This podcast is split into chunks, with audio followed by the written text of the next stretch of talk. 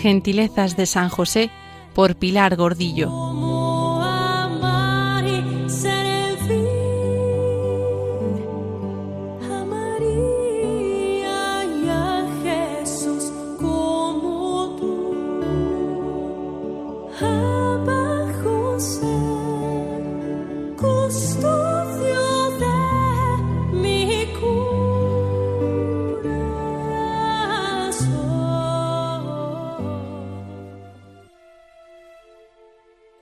Los frailes dominicos fueron pioneros en el culto a San José.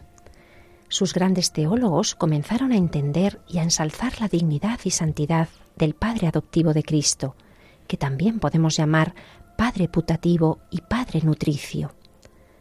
San Alberto Magno escribió un oficio de San José a petición de muchos frailes.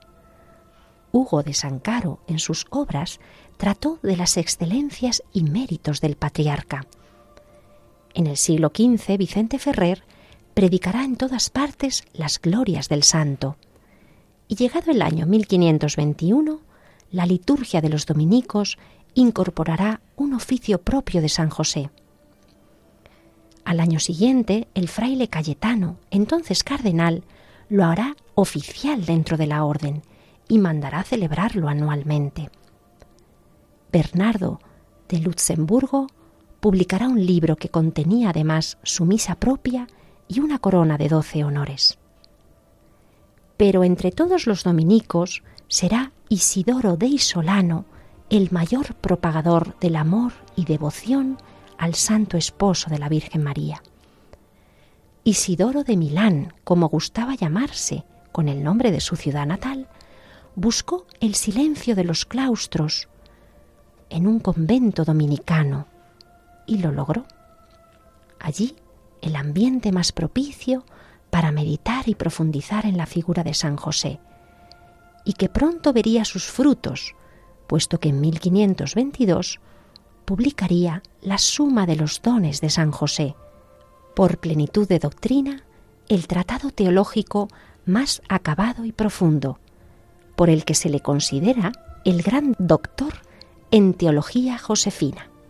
Según Isolano, José poseía todas las virtudes, los siete dones del Espíritu Santo y las ocho beatitudes del Sermón de la Montaña, que lo elevaban espiritualmente sobre los grandes teólogos y filósofos muy sabios.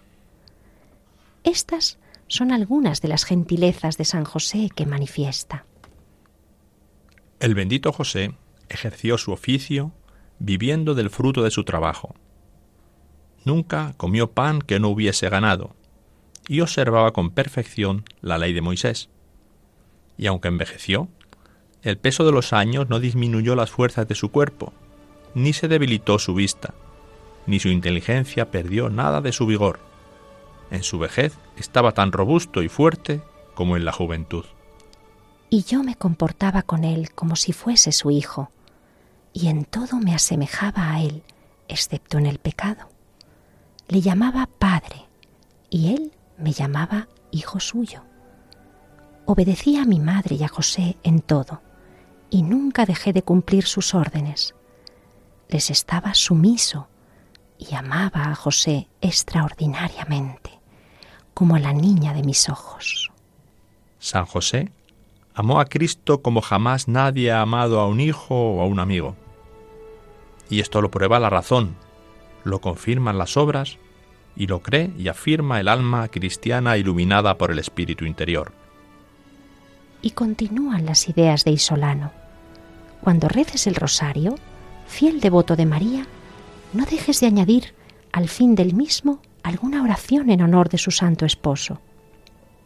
Que estos santos esposos hagan santo nuestro matrimonio que la entrega de vuestras vidas al plan de Dios nos ayude a aceptar lo que viene en este día y no es nuestro plan.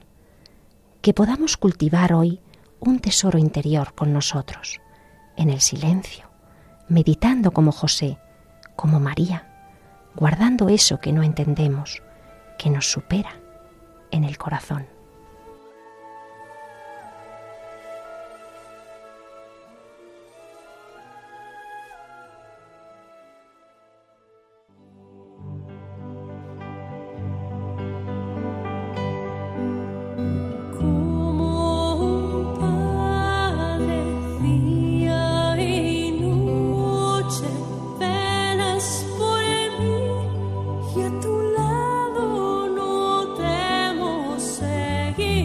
Gentilezas de San José por Pilar Gordillo.